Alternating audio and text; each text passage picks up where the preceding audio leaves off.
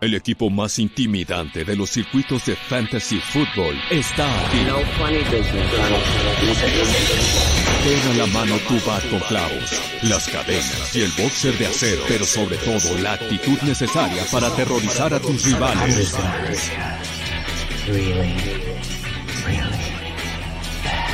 Esto es NFL Fantasy Squad con José Ramón Yaca y Diego Lozano.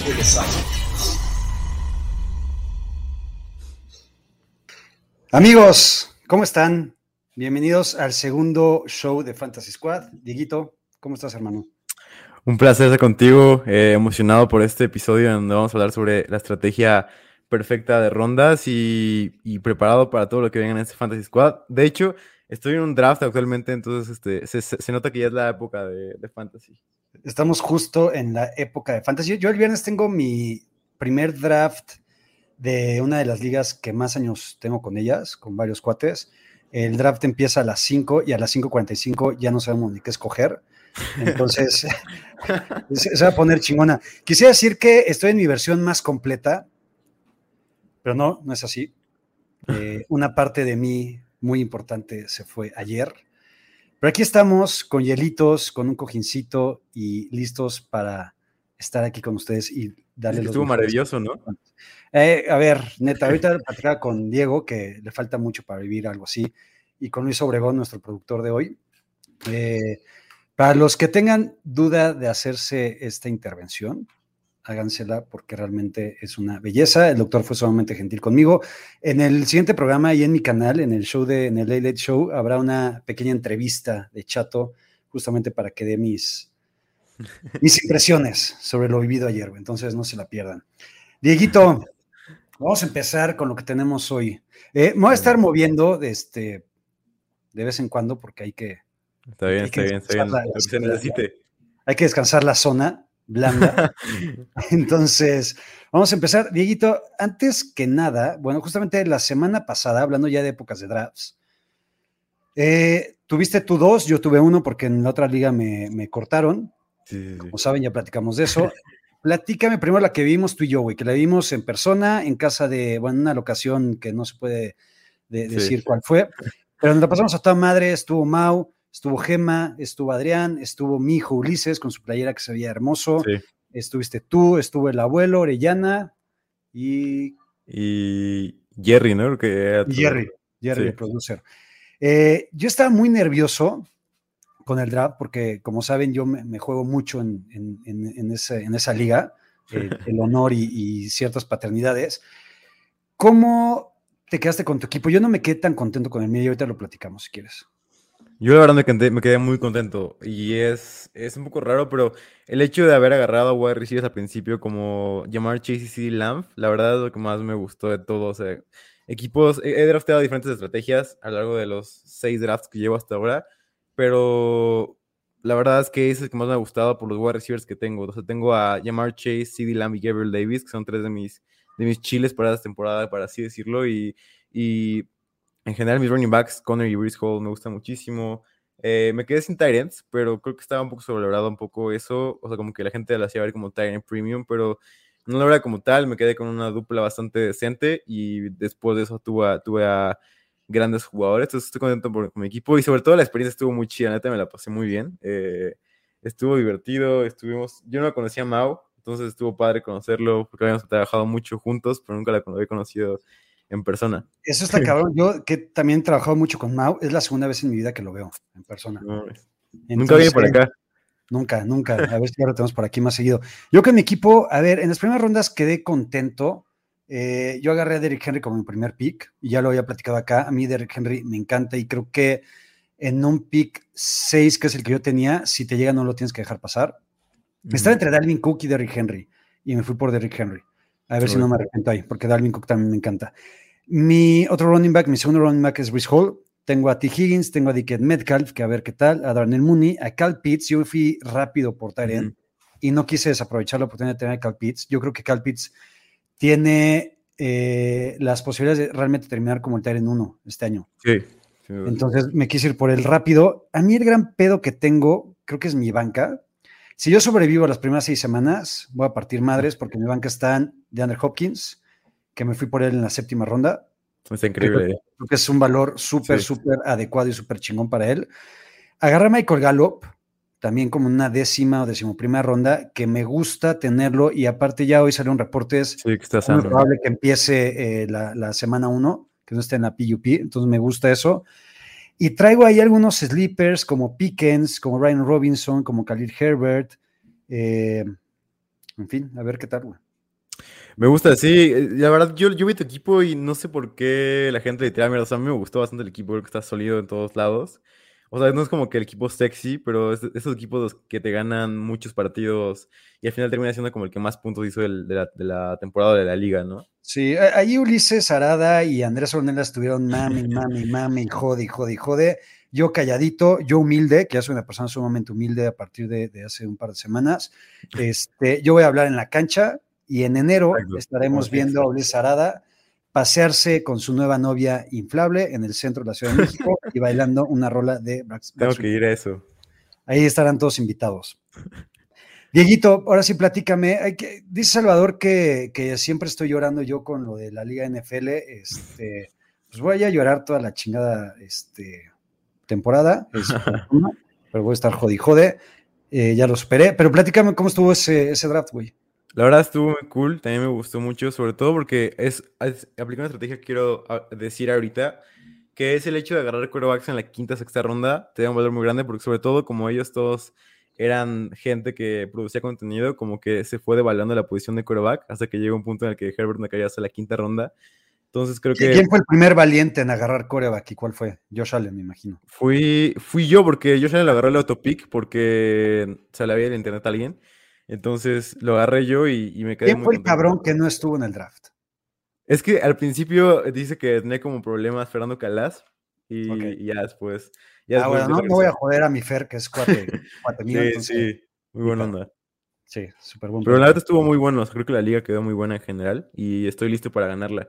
Para ganarla y, cerrar todas, todas las, todos los haters. El año pasado la ganó el abuelo, güey. Eso, eso habla del nivel de esa liga, güey. Entonces. Uy, pero yo tuve la mayor cantidad de puntos de toda la liga y no pasé a playoffs. Lo recuerdo, lo recuerdo bien. Eh, a ver, para la gente que está aquí en Fantasy Squad, por primera vez, y no creo que sea la última, vamos a tocar un tema futbolero. ¿Ok? Hace unos minutos, hace hora y media, dos horas, salió la lista de la selección mexicana en el partido más mole del año, que es contra Paraguay se juega en Estados Unidos, no sé si es la próxima, no sé ni cuándo es, no sé si es este fin o la próxima semana. El siguiente jueves, creo, miércoles. El siguiente jueves. Eh, y Diego, que bien hizo en ponerlo en el guion, quiere que destruyamos la patética lista que dio el Tata Martino. Y yo, yo y ya puse un tweet y quiero decir algunos nombres. Pizarro, Antuna y Gallardo. Qué chingada madre tiene que estar haciendo en la selección ni siquiera contra Paraguay en el partido más molero del año, güey. Esos cabrones no tienen nivel ni para ser titulares en sus equipos, güey. Sí, sin duda. Y, tema en Córdoba, que viene en un, mal, momento. César Montes, que no está jugando ni siquiera en rayados. Y sobre todo, ¿sabes? Lo que más me duele es como he seguido esta temporada a los, a los equipos como, uh, como top y los jugadores estadísticamente. Y el hecho de que no hayan llamado a Alfonso Gutiérrez al Punchito es una cosa de locos porque su temporada ha sido muy, muy buena. Para los que no sepan, eh, Dieguito es rayado y le va al Monterrey, entonces está eh, indignado en que Ponchito, que es goleador, aparte no lo llamen, ¿no? Sí, sí, eso y bueno, también hay otros jugadores como, por ejemplo, el portero de Chivas está jugando muy, muy bien. O sea, como yo creo que hay, hay obviamente ciertos factores que debes tomar en cuenta, como obviamente la personalidad del jugador, lo que sea, pero en realidad lo que quisiera es que llamara a todos los jugadores buenos del momento y no a los, como a los consentidos que tienen, ¿no? Pero ese era, mi, era mi pequeño rant que tenía, que estoy enojado con lo que hizo y no me gusta nada la selección y creo que va a ser un fracaso esta temporada. Para pasar, el, para pasar el tema de este show, que es el fantasy, nada más dime una cosa rápido. ¿México pasa o no a la segunda ronda? Yo creo que, yo creo que pasa, pero jugando muy mal. Yo también. Creo que pasa, o sea, al final, con todo la el mierdero que es la selección, creo que sigue siendo un mejor equipo que Polonia que es Lewandowski y 25 más. Este, y Arabia, bueno, y Argentina nos va a meter una riatiza y Francia en la siguiente ronda, no se diga, pero yo creo que sí. Exacto. En fin, a ver, temas del fantasy. Eh, lo que tenemos propuesto aquí es irnos por ronda, de la ronda 1 a la 10, y decir entre Diego y yo, y también entre ustedes, que nos den ahí sus opiniones y, muchachos, por así llamarlo, de en cada una de estas rondas, cuál es el jugador que no tienes que dejar pasar o es el jugador que te va a hacer ganar tu liga, ¿no? Sí. A ver, Dieguito, en ronda 1.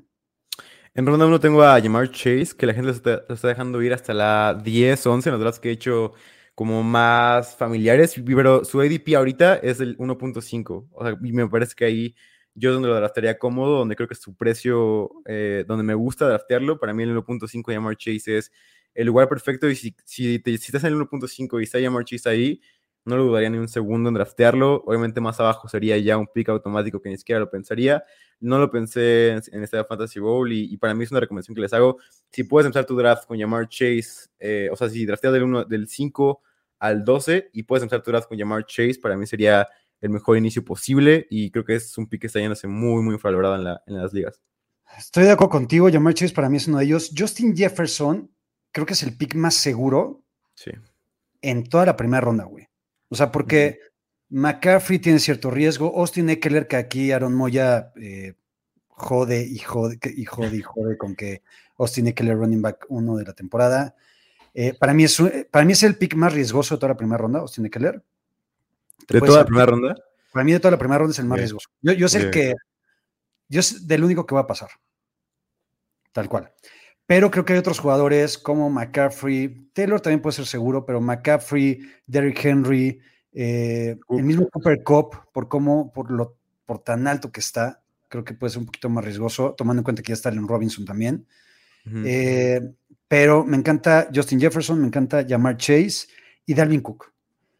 Dalvin Cook es el corredor que creo que con una mejor línea ofensiva de lo que tienen varios de estos corredores, eh, con el involucramiento que tiene también por aire, por la ofensiva en la que está y por las últimas temporadas que ha tenido, para mí Dalvin Cook no me sorprendería que realmente acabará como running back uno también. Sí, como lo utilizan siempre ha sido muy bueno. Obviamente cambió el staff de, los Vikings, pero creo que van así van a usarlo creo que de una mejor manera. En vez de darle todos los acarreos del mundo en, en jugadas no diseñadas bien. De hecho, en un estudio que, se hizo sobre el diseño de jugadas, los Vikings fueron el, equipo 32 de 32 eh, en la liga en diseño de jugadas o la creatividad de las jugadas que hacían. Entonces creo que eso no puede ser peor para Alvin Cook la temporada 2022 desde el punto de vista de que va a haber mejor diseño de jugadas en su equipo. Eh, incluso, si, incluso si el nuevo head coach es promedio, va a ser una mejora para él. O sea, todo lo que pase para él va a ser una mejora, a menos que sea el 32 otra vez. Pero lo que la ofensiva de Zimmer era una de las peores, si no es que la peor eh, creativamente y creo que esta temporada con un, con un head coach que viene del, árbol de, de, McVay, que siempre diseña running backs muy buenos, siempre diseña espacios muy buenos, Dalvin Cook tiene todo para tener, si no es que la mejor temporada de su carrera o la última temporada buena de su carrera. Exacto, justamente, de acuerdo contigo y por eso me encanta. Eh, aquí menciona Jesús Niebla que Sharon Jones debería estar en ronda 1, ojalá que no, porque pasando a los picks de ronda 2, para mí yo tengo dos clarísimos, si quieres ahorita empiezo con estos, güey. Dale. Aaron Jones es uno de ellos. Creo que Aaron Jones, por el valor en el que te va a estar llevando en segunda ronda, entre principios y mediados de la segunda, me encanta. para mí es el jugador número uno a seguir en esta segunda ronda. Y el otro es CD Lamp. CD Lamp, puta, literal, literal tenía esos dos en mi lista. Increíble. Venga, ahí, te los gané. A ver, si quieres, dime tú por qué CD Lamp, güey. CD Lamp es, es mi principal candidato a breakout. Tengo varios que he nombrado en varios artículos que pueden checar aquí. Eh, en la página primero y 10, pero he dicho por todos lados, todas las métricas están del lado de CD Lamb, se fue a Mari Cooper, la ofensiva es una ofensiva creativa, una ofensiva que es de las más amigables en el juego aéreo de toda la liga, y CD Lamb por ruta corrida fue excepcional. El problema fue que a veces no corría tantas rutas como quisieras. Entonces, mientras más rutas corra, mejor va a ser su producción y todavía más va a ser un buen jugador en fantasy. Para mí es un wide receiver top 5 fantasy fútbol y es un robo que la gente está considerando como voy a recibir 10, voy a recibir 11, que te lo puedes llevar regalado. O sea, para mí, segunda ronda regalado, me la acabo de llevar en el draft que, les dije. De hecho, empecé con Justin Jefferson y CD Lamb. Eh, y es un inicio perfecto para mí. CD le va a ser para mí, puede ser el wide receiver número uno esta temporada. Estoy hablando en ligas de 12. Eh, y si eres de los últimos picks, o sea, el pick 11 o 12, creo que te puedes arriesgar a tomar a. ¿Quién te gusta al final? Eh, es que una de esas, por ejemplo, una, creo que una buena estrategia sería hacer el reach, entre comillas que no es un reach por lo que estamos diciendo, por CD Lamp a finales de la primera ronda. Y en el turn agarraron Jones y creo que estás cubierto con, con o sea, traes ahí un, running back uno y un running back y un wide receiver uno. Exacto. Súper clavados y con un chingo de upside, ¿no? Sí, creo que es una manera muy buena. Al final también me gusta. Luego está cayendo Davante Adams al 11-12. Me gusta también Davante Adams y Kelsey. Para mí es un buen inicio el, en primera y en segunda, en el 2.1 otra vez Kelsey. Es un buen inicio también para primeras dos rondas. ¿A quiénes evitas de segunda ronda? Mira, de segunda ronda, eh, leyendo aquí los ADP de Underdog, no me gusta Javonte Williams, no me gusta Mike Evans, em, no me gusta Leonard Fournette en segunda ronda y no me gusta Terry Hill. Son los tres que no me gustan.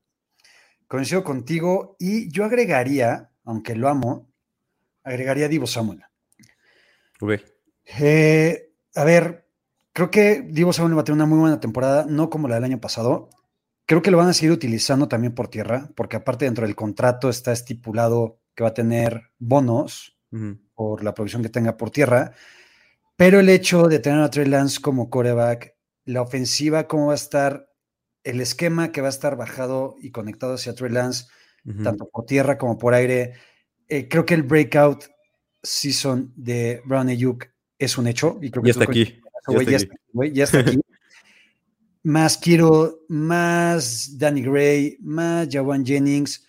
Creo que Divo, por el valor en que te lo estás llevando en una segunda ronda, creo que no va a reeditar lo que la gente espera.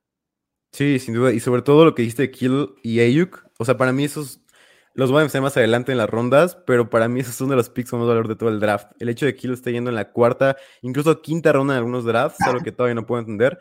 Sobre todo porque algo que yo he visto mucho, y seguramente tú también, porque somos ambos fieles aficionados de los Niners, eh, el hecho de que cuando un jugador en la ofensiva de Shanahan tiene un breakout, el otro estrella casi nunca hace nada. Entonces, cuando la defensiva ya sepa que Diego Samuel cómo juega o ya lo descifran un poco más, Kill va a ser completamente solo, Kill va a ser el, nuevo estandarte y para mí es la temporada de Kill eh, en todos, todo tipo de, de ligas. De acuerdo. Omar pregunta, ¿AJ Brown está bien en segunda? Yo lo agarraría hasta la tercera. Y creo que es el ADP que maneja ahorita.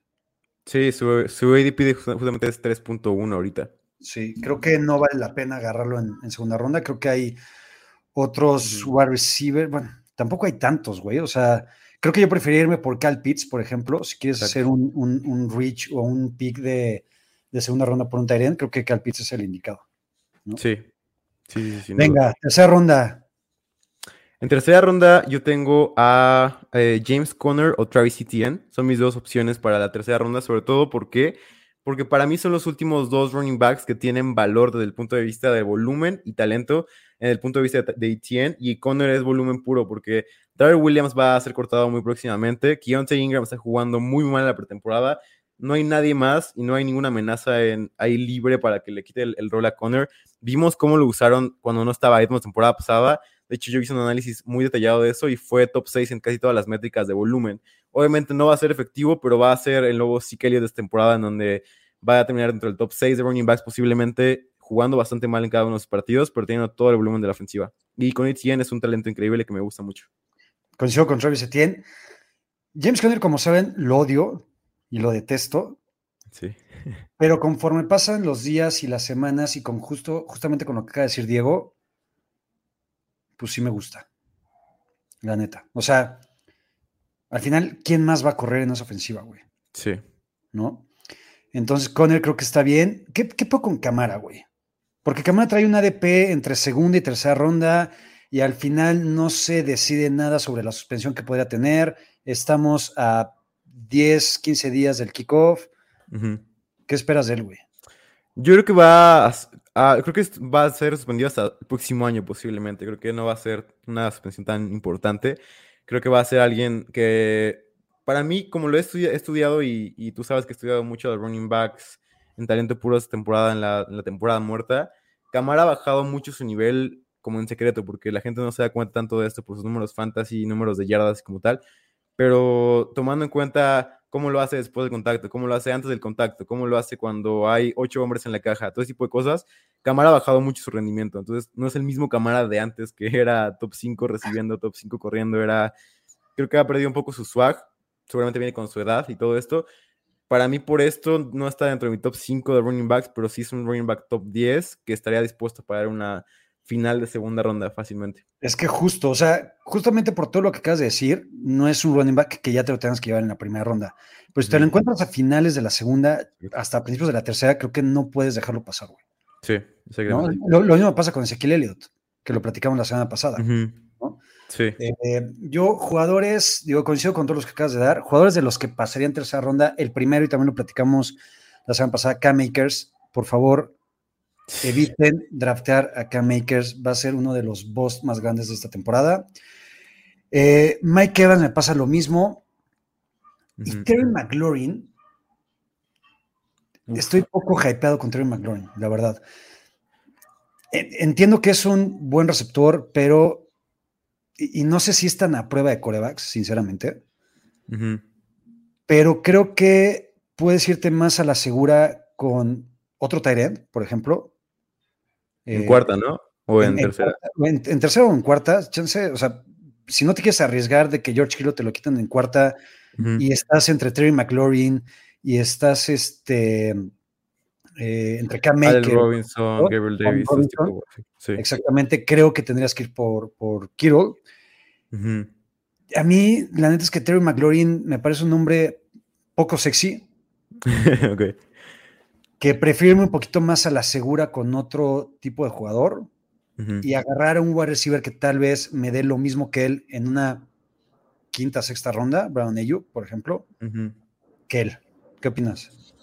Sí, digo, yo estoy un poco en medio. O sea, a mí me gusta Terry McLaurin como talento, pero no me gusta tanto como en fantasy. Es, estoy como un poco debajo del consenso, pero tampoco estoy tan abajo como tú. Entonces, eh, casi nunca me lo llevo. No estoy, no soy ni por ni contra. Evito casi siempre, sobre todo por, ¿sabes por qué? Porque ahí, eh, y es una buena manera de iniciar la cuarta ronda, ahí puedo agarrar a George Kittle o a Brice Hall, que son dos de mis picks favoritos en cuarta ronda tomar a cualquiera de ellos dos me pone muy contento, sobre todo porque cuando vas a encontrar un Tyrant del calibre de George Kittle, porque aparte sabemos todos ya en esas alturas, habiendo jugado por lo menos dos temporadas casi todos, sabemos que hay un, un bajón de nivel del top 4 de Tyrants al top 8, hay una cantidad de puntos por juego de diferencia inmensa y es muy difícil encontrar a un Tyrant en la sexta, séptima ronda que te produzca lo de George Kittle. Lo puedes encontrar en la cuarta ronda de George Kittle y Brice Hall en la cuarta. A mí me gusta mucho porque tiene todo para apoyarse el backfield. Eh, dieron un trade por él,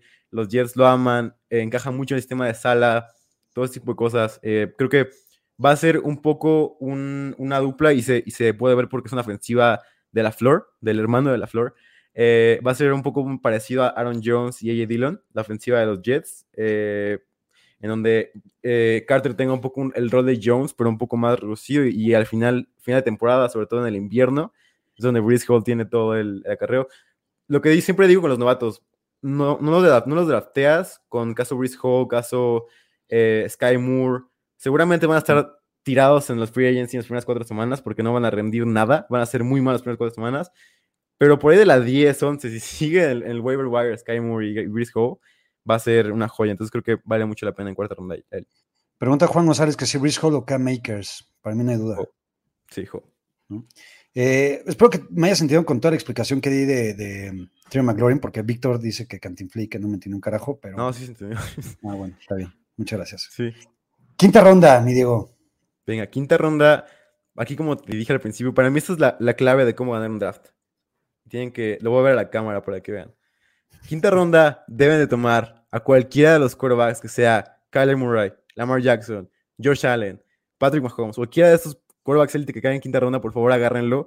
La gente se ha dado cuenta ya que no es bueno tomar quarterbacks al principio, pero cuando te caen en una quinta ronda un quarterback de este calibre es, es imposible no tomarlo. El hecho de tener a alguien que pueda correr tan bien en una liga en la que cada vez los quarterbacks corren más el hecho de tener un diferenciador tan grande como Kyler Murray, tan grande como Lamar Jackson, tan grande como Josh Allen, es, un, es un, algo que cambia la liga por completo, porque aparte, ¿quién es la posición que más puntos hace en el fantasy? El quarterback. Entonces creo que en quinta ronda es mucho mejor que agarrar un running back como Dobbins, Mitchell, Edward Siller, Dillon, o un wide receiver como Soto, Mike Williams, Amari Cooper. El hecho de tener un quarterback así es algo tremendo. Por favor, si tienen en quinta ronda alguien disponible así, deben tomar a, a alguno de los quarterbacks. Estoy casi al 100% de acuerdo contigo, porque también prefiero a cualquiera de estos corebacks eh, con todos los nombres que acabas de dar, ¿no? Pero, por ejemplo, ayer estaba escuchando un fragmento de Fantasy Footballers y me voy a fusilar lo que decían, porque estoy de acuerdo con ellos, ahí está el crédito. Y lo que mencionaban es, hacían una comparación entre Jalen Hurts y Patrick Mahomes. Básicamente promedian los mismos puntos fantasy. Eh, y sobre todo, bueno, tuvo un poquito de bajón Jalen Hurts la, la, temporada anterior, sobre todo al final, en donde ya no producía los, su promedio de 20 puntos de cajón, en donde la primera mitad llevaba dos y en la segunda mitad se puta ponía un cohete ahí, güey, y, hacía 18, 20 puntos. Pero yo, por ejemplo, preferí, yo pasaría de Patrick Mahomes. Yo en quinta ronda ni a Lamar Jackson, ni a Josh Allen, ni a Herbert los dejaría pasar. A Kalen Murray yo creo que sí, porque creo que la ausencia de, de Andrew Hopkins le puede pesar. Y con Patrick Mahomes, ahí sí prefiero agarrar otro tipo de jugador, güey. Y, prefiero esperarme por Jalen Hurts o Trey Lance, que los puedo agarrar una décima o decimoprimera ronda. Que ahorita ya Jalen está ahí en la sexta ronda, ¿eh? O sea, Jalen ya, ¿Ya es... un alto ahorita su ADP? Sí, ya está en sexta ronda Jalen. Pero sí, Trey se está yendo como la octava casi siempre, ahorita. De acuerdo. Pero sí, o sea, es un buen punto.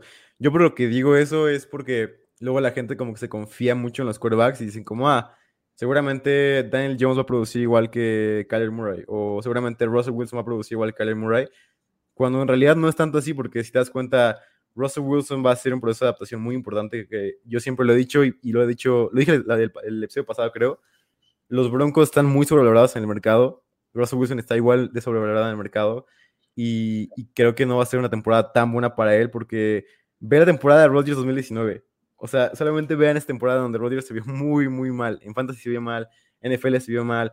Por eso trajeron a Jordan Love en el draft a los, los, los Packers, porque se vio mal Rodgers. ¿Y por qué fue eso? Porque fue el primer año en la ofensiva de la Flor. Una ofensiva que es muy complicada para los quarterbacks de aprender. Una ofensiva que, sobre todo para los quarterbacks como Russell Wilson, que se tardan muchísimo lanzando el balón, es muy complicada eh, aprender y descifrar. Cuando la descifras, eres MVP y eres alguien increíble, imparable, que pueda hacer lo que sea con Davante Adams pero el primer año es muy difícil. Entonces creo que ni Russell Wilson, ni Tom Brady, ni Dak Prescott, ni Rodgers, ni Stafford, ni Carr te pueden dar lo que te puede dar cualquiera de sus quarterbacks. Por eso yo recomiendo tomarlos en la quinta ronda. De acuerdo contigo. Sexta ronda. Tengo dos nombres. Uno ya lo dimos, Brown Ayuk. Por favor, sexta ronda, no lo dejen pasar. Brown Ayuk va a ser una chingonería de receptor este año.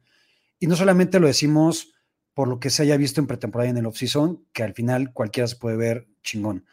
Lo que hizo Brandon Ayuk la temporada pasada, una vez que salió de, del castigo que Shanahan le puso. De la perrera. de la perrera, fue increíble, güey.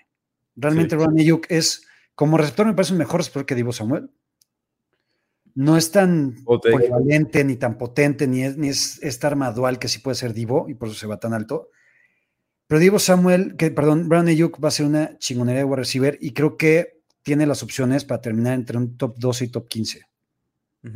Sí, estoy de acuerdo. O sea, y, muchos medios lo han dicho, muchas personas, muchos insiders que yo respeto, lo han dicho como la liga, los GMs, los head coaches rivales, los cornerbacks rivales, todo el mundo habla sobre Brandon Ayuk y cómo lo está haciendo muy bien en, training camp, en todo ese tipo de cosas. Se ve una cultura de trabajo que no se había visto antes, porque sabemos que Ayuk es un poco un poco huevón, debemos de decirlo así, eh, es un poco huevón, había, sido un poco huevón desde colegial, o sea, desde colegial había prácticas que no iba, esa temporada ha su mentalidad. Aparte de lo que yo siempre he dicho, eh, nunca había tenido un quarterback que tuviera la capacidad de Trey Lance para lanzar balones de más de 20 yardas, y, ni siquiera en colegial. Y esto, sobre todo con su velocidad y la capacidad para producir jugadas grandes, es muy importante para él porque, como tú dices, es, es más un wide receiver uno, wide receiver X prototipo, que Divo Samuel. Entonces creo que tanto los Niners no habían tenido a uno así por bastante tiempo como, como Ayuk no había tenido un quarterback que lo pudiera como impulsar a hacer un buen, un buen Dice Jesús Niebla que eso lo escuchó el año pasado. Jesús, no nos podemos equivocar dos años seguidos con Brown Ayuk. Sí, y aparte creo que es muy, muy diferente porque la ofensiva va a ser diferente. O sea, si te das cuenta, la temporada pasada era una ofensiva que buscaba sobre todo las yardas después de recepción, que buscaba que los jugadores estuvieran abiertos, y ahora es una ofensiva más vertical, una ofensiva que incluso Shanahan lo ha dicho, como queremos dimensionar la ofensiva más hacia, hacia wide receivers como prototipo grandes, como ellos. Aparte, insisto, y lo repito otra vez, lo que vimos de Brandon Ayuk de, en la segunda mitad de la temporada fue súper chingón. Sí. ¿no? Sí, sí, sí. Eh, y el otro nombre que tengo, güey, que también lo dije la semana pasada y no voy a cansar de decirlo, y tal vez este sí me arrepienta, pero quiero tomar el riesgo, es Yuyu. Voltei. Ok, ok, tú dale, tú dale. A ver, Yuyu, entiendo que está más preocupado en TikTok y en hacer sus mamaditas y sus bailes y la chingada. No me parece un mal receptor. No creo que sea un buen receptor uno. Pero aquí, siendo realmente claros y directos con cómo se le esquema a la ofensiva de los Chiefs, y entiendo que no es un receptor, pero el target número uno de ese equipo es Travis Kelsey. Creo que Yuyu, como va a recibir dos, o va a recibir uno B, como le queramos llamar, creo que puede tener una buena temporada. Y, no, es que tan- no es que confíe tanto en Yuyu, sino que confío mucho en Patrick Mahomes. Y creo que Patrick Mahomes puede hacer que un receptor de sexta ronda como Yuyu tenga resultados y tenga estadísticas realmente chingonas y favorables en fantasy fútbol. Aquí, por ejemplo, dice Joel que Sky Moore es mejor y más que Yuyu. No sé, güey. Al final es un novato. Entiendo que la gente está hypeada. Creo que vas a formar parte de esa ofensiva en otro rol. Pero a mí por eso Yuyu me gusta, güey. ¿Tú qué opinas? Sí, eh, bueno, no estoy de acuerdo, pero entiendo el punto. O sea, creo que eh, para complementar tu punto, o sea, alguien tiene que ser el wide receiver uno de esta ofensiva y quien lo sea va a ser alguien explosivo. Yo voy, como está diciendo la gente, con, con MBS. MBS es el que más confiado esta temporada. Es alguien ¿Por qué, güey? ser. Perdón que te interrumpa. MBS, güey, con un coreback como Aaron Rodgers, y ahorita todo el mundo está, no mames, ya veo la excitación por MBS, muy, pero a lo cabrón. ¿Qué nos ha demostrado MBS en su vida y en su carrera? Con un eh, show de MBS, sí, Ore, ya, ya vi, güey, está, está muy cabrón MBS. ¿Qué nos ha demostrado MBS con un coreback como Aaron Rodgers? Que está al nivel de Patrick Mahomes. Y ya dijo Sammy Watkins que es el más chingón en el que está en su vida. Eh, para decir que ahora sí en Kansas City MBS va a ser el chingón. Por lo menos Juju, bien que mal, ha tenido sus buenas temporadas y ha tenido buenos resultados. MBS, ¿qué, güey? Por favor, que- sí, sí. O sea, estoy de acuerdo que tiene que dar un salto y es un salto importante, pero tomando en cuenta el precio de la novena ronda que te estás llevando a MBS, creo que es como el wide que más me gusta porque creo que ahora ya se separaron, porque para mí va a ser, está Juju y MBS en un tier y luego en el segundo tier está juntos Sky Moore, Nicole Harman y, y Justin Watson. Para mí están así como lo ve la liga, como lo ve la liga, como lo ven los Chiefs. Y creo que MBS, si yo tuviera que, que preferir a un wide receiver, es MBS. Y te voy a decir por qué. Porque MBS es, un wide- es una de las mejores armas verticales de la liga. Desde el punto de vista que es de los que más separa- separación genera siempre. Y, y creo que la ofensiva de los Packers no buscaba eso en su, en su ofensiva. Buscaba más, como lo dije con la Flor, busca wide receivers que estén inmediatamente abiertos como Davante Adams. Busca wide receivers que estén que no, que no busquen la jugada grande, sino que siempre estén abiertos en terceros downs. MBS es alguien que se ajusta más a la ofensiva de los Chiefs, que es más vertical, que trata de abrir más las defensivas, que trata de, de Mahomes trata de hacer más jugadas grandes que Rodgers, trata de hacer estas jugadas flashy que hacía con Tyreek Hill.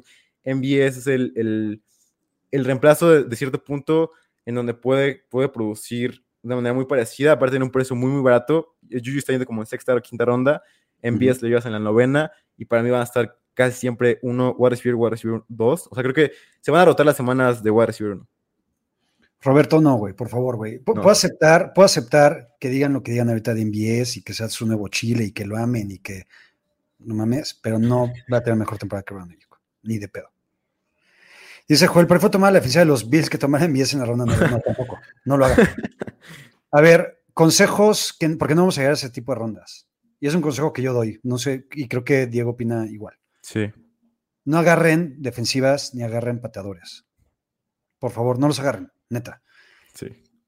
Cuando hagan el draft, complementen su draft, atásquense de wide receivers y de running backs. Y si quieren agarrar otro tight end, si su, si su liga es profunda, háganlo. Si es todavía más profunda, igual y hasta un segundo coreback, que tampoco lo aconsejo, pero al final no sabes de aquí a que empiece la temporada qué lesiones puedes tener. Uh -huh. eh, y al final, cada semana puedes ir cambiando tu defensa y tu kicker con base en el matchup. Sí. Entonces, ¿de qué carajos te sirve agarrar a la de San Francisco, a la de los Bills o a la de. ¿Qué otra defensa está chingona, güey? Este. La de los Bucks también. La de los Bucks o la de los Cowboys, de repente quedan un chingo de puntos porque juegan contra pura mierda ah, siempre. Este, no lo hagan, neta, no lo hagan. Entonces, vean el matchup semana por semana. Y si una de esas, puta, no sé, güey, eh, los Titans van contra los Bears, por decir algo, agarren la de los Titans. Y les va a dar la misma cantidad de puntos que la de San Francisco, que la de los Bucks, porque una de esas San Francisco va contra los Rams, o San Francisco va contra los Chiefs, o los Bucks van contra también los Rams, o contra, no sé, güey. Y se van a estar dando un balazo en el pie bien cabrón. Y con los pateadores, también, güey. O sea, no, no, no, se exciten porque ven a Justin Tucker disponible en la ronda 11-12. Digan, puta, ya me chingué a todos porque agarré el mejor pateador del estado. No, güey. Sí, exacto, completamente de acuerdo. Creo que lo único que puedo agregar es que, y para, para complementar tu punto de las defensivas, es que las defensivas en, en, estadísticas es de, las, de los números con más desviación de toda la liga. Desde el punto de vista, como diciendo lo más sencillo, es varía mucho semana tras semana si una defensiva es buena o mala porque la una buena ofensiva en la NFL actual casi siempre es mejor que una defensiva buena. Eh, y se ve mucho en, las, en, los números de Super Bowl, todo ese tipo de cosas. Pero los números defensivos varían muchísimo, tomando en cuenta IPA por jugada, que lo explicamos con, con, Luis en un video que pueden checar más atrás.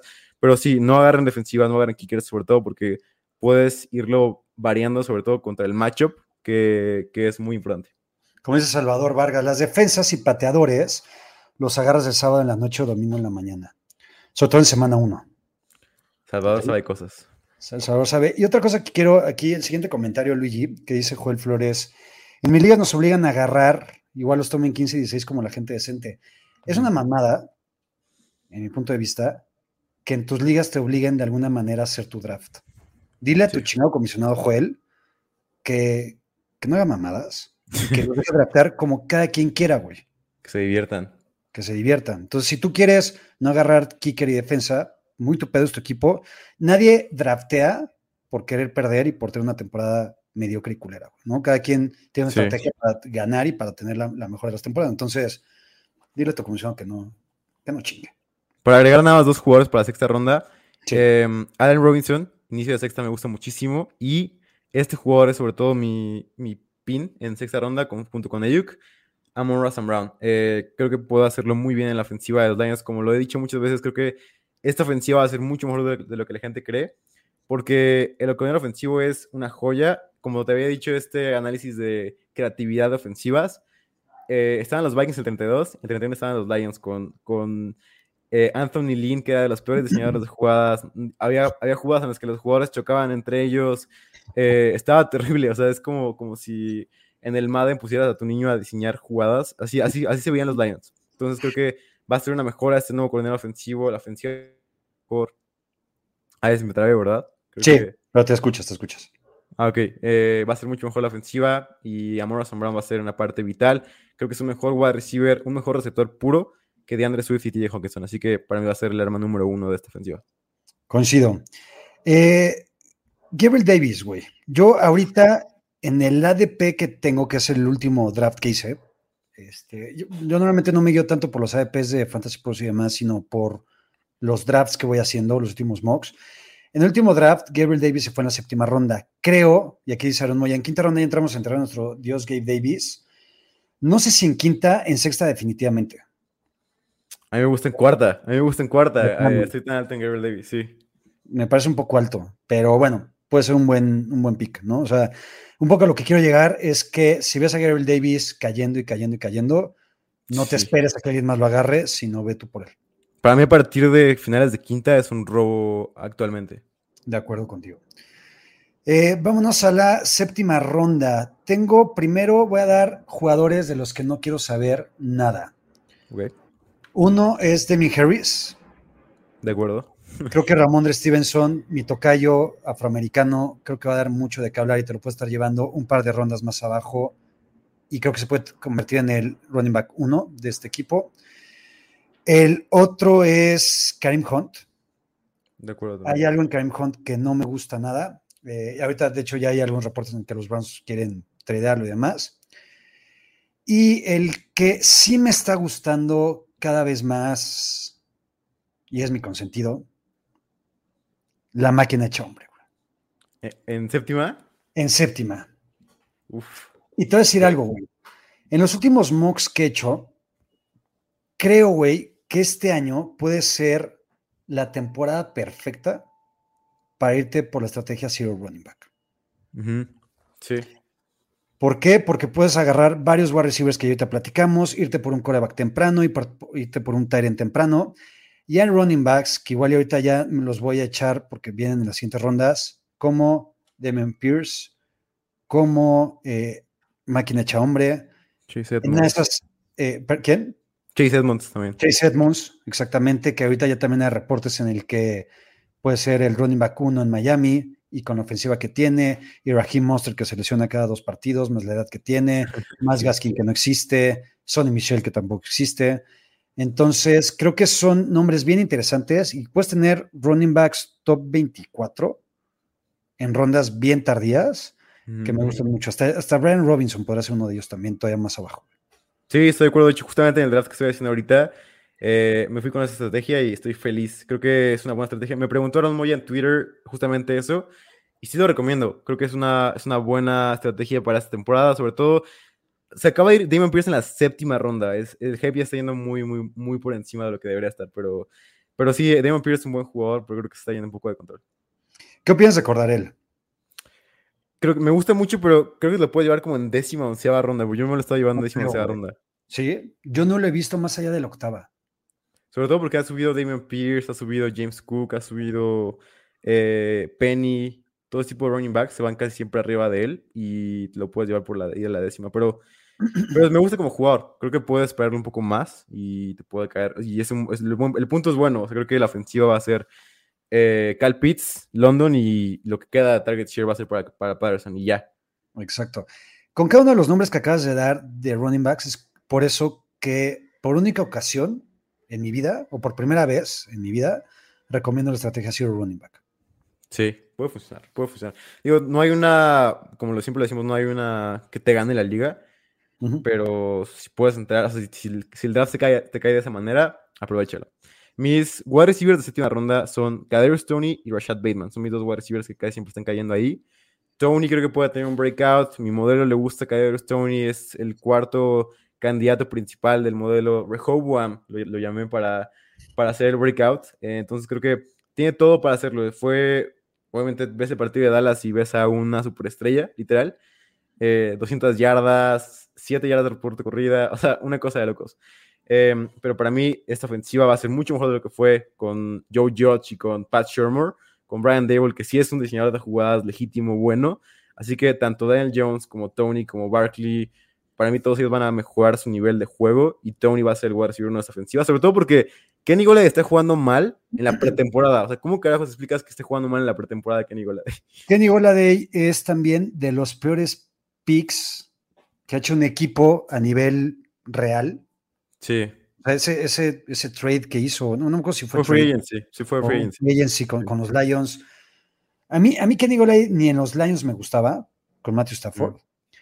Eh, con los Giants y con Daniel Jones y con todo ese esquema. Sí, está terrible. Pobrecito, güey.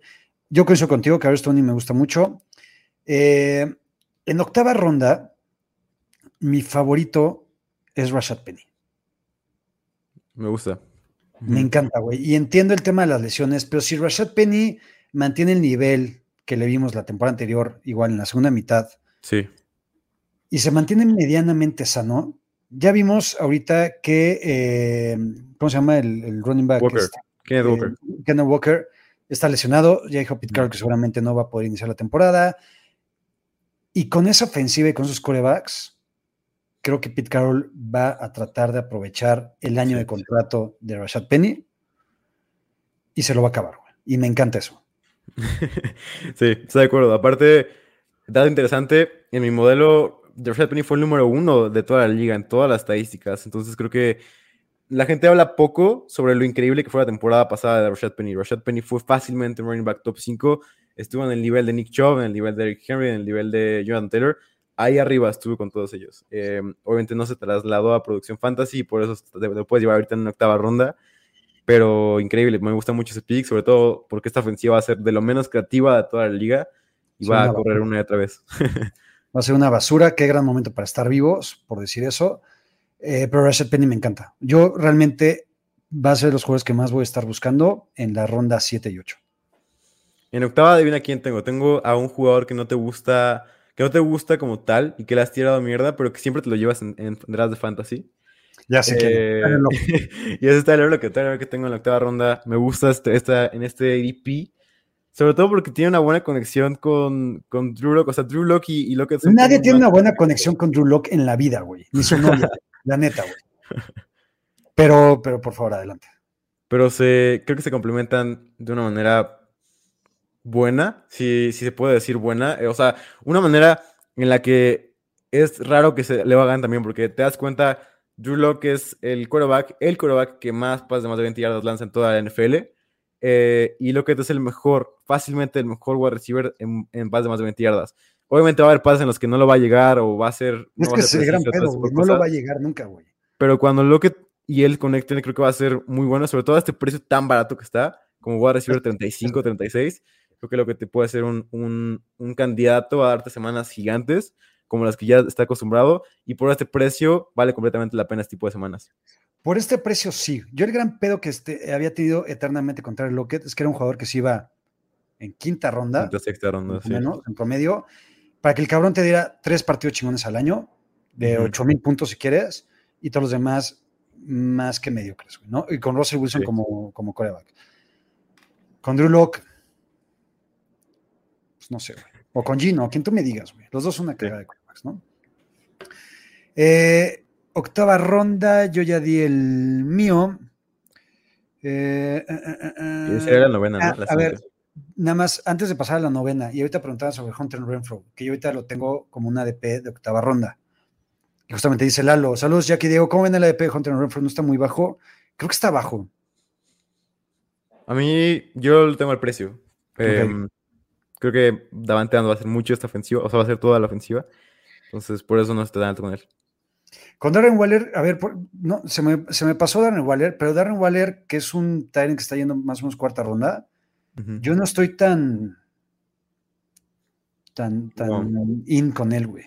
No, yo tampoco. Sobre todo porque creo que la ofensiva va a ser Derek Carr, Davante Adams. Para mí, Davante va a tener como 170 targets. Fácil. Sí, van a abusar, güey. Sí. Venga, ahora sí, a la novena ronda, digo, ¿quiénes tienes? No me tengo nada más a James Cook. Me gusta mucho James Cook aquí. eh, lo he mencionado muchas veces. Me ha gustado mucho siempre como talento. Eh, además de que siempre ha dicho que si querías un running back explosivo en la NFL, tenías que draftear a James Cook. Y los Bills lo hicieron en segunda ronda. Casi siempre el capital de segunda ronda es muy importante. Y la razón por la que lo prefiero sobre Damian Pierce es porque nada más cinco running backs en los últimos 10 años han terminado dentro del top 24 y han sido seleccionados fuera del día, fuera del primer día, fuera de los primeros dos días. O sea, adelante de la tercera ronda. Y James Cook fue seleccionado en la segunda ronda. Entonces, eh, Damian Pierce fue tercera, tercer día y eso baja mucho su stock, baja mucho sus posibilidades de ser muy bueno en la NFL y baja mucho su posibilidad de tener volumen. James Cook fue un pick valioso de segunda ronda en donde lo van a usar muchísimo y además el dinero habla y le pagan muy poco a Singletary, le pagan muy poco a Zach Moss. Va a ser posiblemente no inicie, como, como siempre lo digo, posiblemente sean cuatro semanas en donde Singletary domine el backfield y la gente lo tire y la gente diga, no, James Cook fue una basofia. Ahí va, a partir de la semana de descanso, creo que las 7, 8, a partir de James Cook va a tomar este backfield por completo y va a ser una locura y todo el mundo va a querer tradear por James Cook. James Cook, Dios, proporciones aparte. ¿Pero tú te acuerdas cuando llegó Alvin Camara a la NFL? Sí. Alvin Camara, que fue un running back de tercera ronda con Saints, yo me acuerdo que lo agarré en el draft bajo y las primeras tres o cuatro semanas no hizo absolutamente un carajo. Lo terminé tirando, error, y despertó Alvin Camara y tuvo una gran temporada de rookie, güey. Sí. No sé si James Cook vaya a tener estos niveles, pero y sobre todo por la ofensiva que tienen los Bills y por los corredores que tienen estos cabrones, que no existen, a mí James Cook me encanta, güey. Sí, a mí también. Eh, yo tengo a un par, José Ramondre, que ya había dicho, me, me- Sí. me encanta la novena ronda. Me gusta también Chris Olave. Ok, me gusta. Eh, hay algo en Michael Thomas que no Estoy sé nos puede pasar con eso, la neta, güey. O sea, hay algo que siempre ya estás esperanzado con él y dices, güey, ya va a regresar. Ni madre, su hamstring o lo que sea, güey, ¿no? Siempre tiene algún pedo Y creo que durante la temporada este cabrón va a tener 10 mil millones de pedos.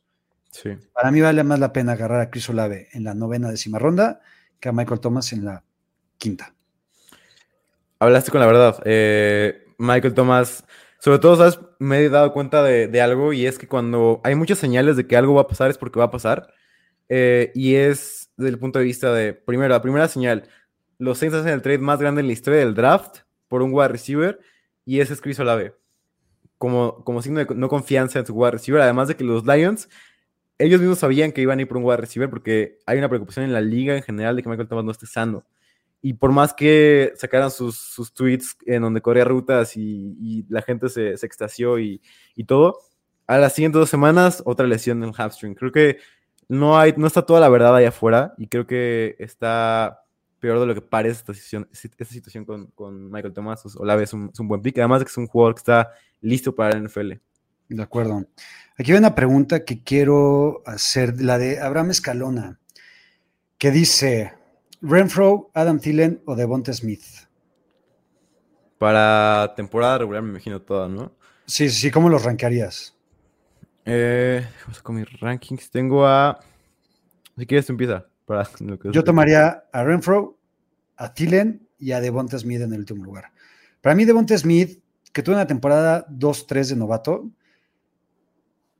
con Jalen Hurts, que creo que no, le le ayuda demasiado, más la llegada de AJ Brown, creo que Devonta Smith, para mi gusto, va a ser de los jugadores de los que yo voy a estar pasando en todos mis drafts. Yo también, sobre todo porque está AJ Brown ahí, la ofensiva es terrestre y para mí Hurts va a jugar bien en el lado terrestre. Creo que va a, correr muchísimo. Entonces, tengo a Thielen, tengo a Renfro y pegado a él está Devonta. Yo pasaría de Renfro y de Devonta. Thielen tampoco iría activamente por él, pero si me cae, estoy contento con él. Venga, y décima ronda, ¿quién traes, Diego? Tengo al rey, al, rey del breakout, Rondell Moore. Eh, tiene todo para hacerlo, lo dije el episodio pasado. Como resumen, es un gran separador. Y si yo amo apostar por algunos jugadores y aposté por Mike Williams, aposté por llamar Chase por esto, es porque se separaba muy bien. Entonces creo que Rondell tiene todo esto, además de que genera muchas cosas después de la recepción. Y va a ser el wide receiver titular del slot de todos los Cardinals. Entonces creo que el match está ahí con, con Kyler Murray. Kingsbury ha dicho más de 10 veces que le encanta eh, Rondell Moore, así que le van a diseñar más de 10 jugadas posiblemente. Eh, entonces creo que Rondell va a ser una parte muy importante de la ofensiva que la gente no está tomando en cuenta. Y para mí puede ser wide receiver 2 de la ofensiva cuando Hopkins vuelva. Creo que Marquise Brown tiene un poquito más que decir ahí, pero coincido con tu análisis. Eh, Jugadores que pueden estar en décima ronda, por ahorita ya decíamos que están subiendo su valor. Damien Pierce, si te lo encuentras, no lo dejes pasar en esa ronda. Christian Kirk, creo que también, que creo que también puede estar subiendo y yo lo estaba agarrando en décima ronda, novena. Es un jugador que me gusta por más que sean los Jaguars y por más que hayan sobrepagado los Jaguars por él. Creo que con Trevor Lawrence en un segundo año y con la otra bola de receptores que hay en ese equipo, que la neta es que no existen, creo que Christian Kirk podría ser a recibir uno y por esa ronda podría ser un valor bastante chingón. Sí, estoy de acuerdo. ¿De acuerdo? Venga, eh, aquí tenía una pregunta que también se me había ido. Ah, dice Ronnie B, pero los Bills iban a correr con running backs porque llevan años sin hacerlo. ¿Por qué? Porque no han tenido running backs capaces para hacerlo. Sí, y aparte creo que no van a hacerlo tan heavy, pero el hecho de que James Cook no sé si la gente sepa esto, pero James Cook fue fácilmente el mejor running back recibiendo de, la, de colegial, el mejor prospecto. Entonces creo que James Cook, aunque no corra o aunque los Bills tengan 10 acarreos por juego, eh, va a estar ahí en el slot, va a estar ahí saliendo del backfield para recibir. O sea, creo que es un arma dual muy, muy padre para tener en tu equipo. Aquí pregunta Marco Antonio Moreno si aún hay ligas disponibles para jugar. Ahorita, si quieres, eh, Luigi, ponme ahí en el chat este, cómo va lo de las ligas. Pero en el episodio anterior pusimos el link para que la gente participara en, las ligas de primero y diez. Y a ver si ahorita los podemos volver a poner, si todavía hay disponibilidad, pero va a haber ligas. Eh, mi Diego, para irnos, que me tengo que ir a descansar antes de mi siguiente show. Y ahorita ya medio hablamos de eso, pero ¿cuál es tu estrategia para agarrar corebacks? Ya lo dijiste hace ratito, quinta ronda. Quinta ronda, sí, quinta ronda. Y, y nada más quería mencionar una última cosa antes de irnos, que es el, el, como lo que he cambiado yo en, mi, los últimos dos, meses de, de, como de mi pensamiento que tenía. El primero es que obviamente subí bastante de Damien Pierce, ahora es mi running back 33, pero no lo adaptaría por encima de eso. Para mí, el lugar donde lo haría sería en la octava, novena ronda. Novena ronda posiblemente, no lo haría antes que eso, así que es algo como a tomar en cuenta. Prefiero a James Cook sobre Damien Pierce. Otro jugador que está subiendo mucho es Romeo Dobbs. Eh, para mí el lugar perfecto para él es en la ronda 13. Otro jugador que me encanta por ahí de la ronda 17 es Isaiah Likely, que siempre me ha gustado. Es un talent que puede jugar como wide receiver, así que no se vayan con la finta de que está Mark Andrews ahí, porque en realidad va a jugar como dentro del slot de los Ravens. Y eh, como dentro del Javi de pretemporada, creo que es todo lo que quería mencionar. Eh, bueno, Isaiah Pacheco no lo adaptaría nunca. No. A menos que haya hasta la 15. Pickens me gusta por ahí de la ronda 11. Por ahí de la ronda 11 creo que es un buen lugar para adaptar a Pickens. De acuerdo. Sobre todo pensando, y por más que tengan a Trubisky o a Pickett o a quien tú me digas, a mí Pickens me podría gustar o llegar a gustar más de lo que es Claypool. Sí, puede ser.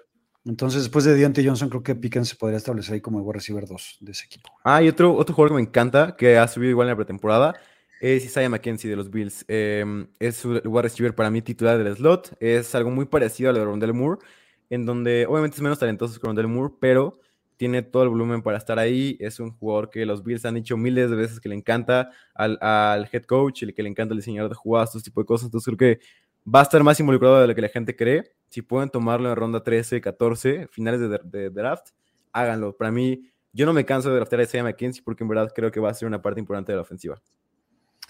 De acuerdo. Para concluir, mi Diego, danos tu recomendación de reggaetón, por favor.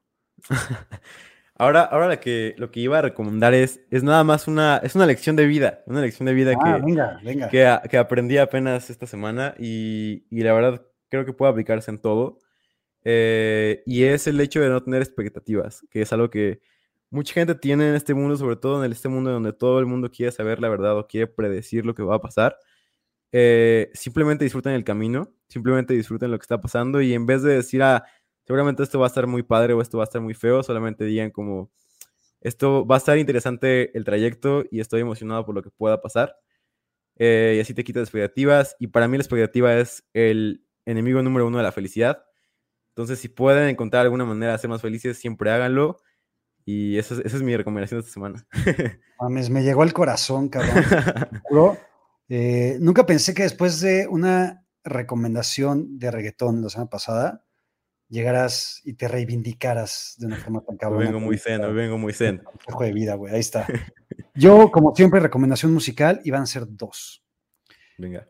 En la semana descubrí un cantante que se llama Chance Peña, Chance, tal cual, Peña. Tiene rolas súper chingonas, súper melódicas, eh, bastante ricas y a gusto, justamente para este tipo de reflexiones de la vida, creo que lo puedes poner y te va a llegar a toda madre. Y hay otro que es un poquito más conocido y un poquito con más discografía que se llama Andrew Bell. También escúchenlo, ya están ahí en la playlist eh, algunas canciones de estos dos güeyes, entonces son mis recomendaciones de la semana. Y listo. Dieguito, como dice aquí Ronnie B., el gran filósofo Diego un placer, Yaquita, un placer. más cargar. ¿Listo? Nada más. Eh, es todo, creo. Sí, nos vemos el próximo martes. Y espero que vaya tan bien como está yendo tu recuperación de, de, Muchas gracias. ¿eh? intervención. Vamos, aquí el productor dice que las ligas de fantasy ya están llenas. Solo hay espacio en ligas para los suscriptores del canal. Si no lo han hecho, suscríbanse. En el tab de comunidad del canal está el formulario para los que ya son suscriptores. Entonces, ya saben. Eh, amigos, yo me voy a descansar 10 minutitos a poner mi hielito. Los veo en 10 minutos en mi canal, en el, en el Late Show con Chato Romero. Va a haber ahí varias sorpresas. Entonces nos vemos por allá. Los amamos. Nos vemos próximo martes. Ahí también había una pregunta que cuándo iba a ser el día eh, de, Fantasy Squad. Van a ser todos los martes a las 8. Ayer no pudo por justamente porque tuve otras cosas que hacer. Muy personales. Pero bueno, Dieguito, abrazo, güey. Amigos, gracias, los queremos. Gracias, Ahora estás listo para partir cráneos y dominar tu liga de fantasy football. Esto fue NFL Fantasy Squad. NFL Fantasy Squad. Una producción de Primer y Diez.